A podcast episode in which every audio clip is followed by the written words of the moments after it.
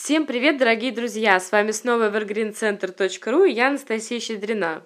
А ну-ка признавайтесь, как часто вы обещаете себе начать что-либо новое, обязательное, типа диеты с понедельника или даже новую жизнь.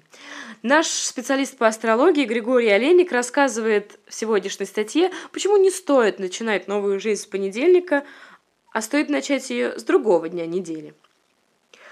Мы неповторимы и не похожи друг на друга в наших индивидуальных особенностях. Да и секреты достижения позитивных результатов и покорения новых вершин тоже удивительно разные. Но есть и общие закономерности гармоничной жизни социума и даже всей природы. Например, адаптация к погодным условиям. Есть люди более или менее устойчивые к холоду. Но одеваться тепло в 30-градусный мороз рекомендовано всем.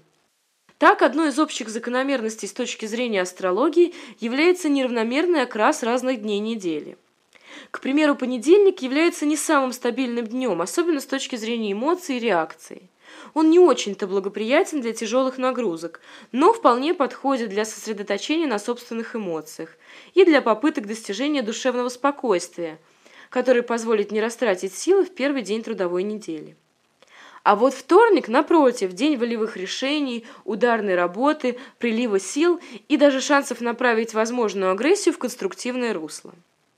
Поэтому для обещания себе начать новую жизнь с такого-то дня, для старта лучше выбирать не понедельник, а вторник. Тогда эти обещания имеют больше шансов притвориться в жизнь и не остаться пустыми отговорками. Но помимо начала новой жизни, тренировочный цикл, если вы занимаетесь спортом, также благоприятнее начинать со вторника, либо планировать на понедельник только легкие нагрузки и теоретическую подготовку. И тогда в целом неделя непременно будет эффективной и гармоничной. А мы обязательно продолжим рассказ о днях недели в следующих статьях.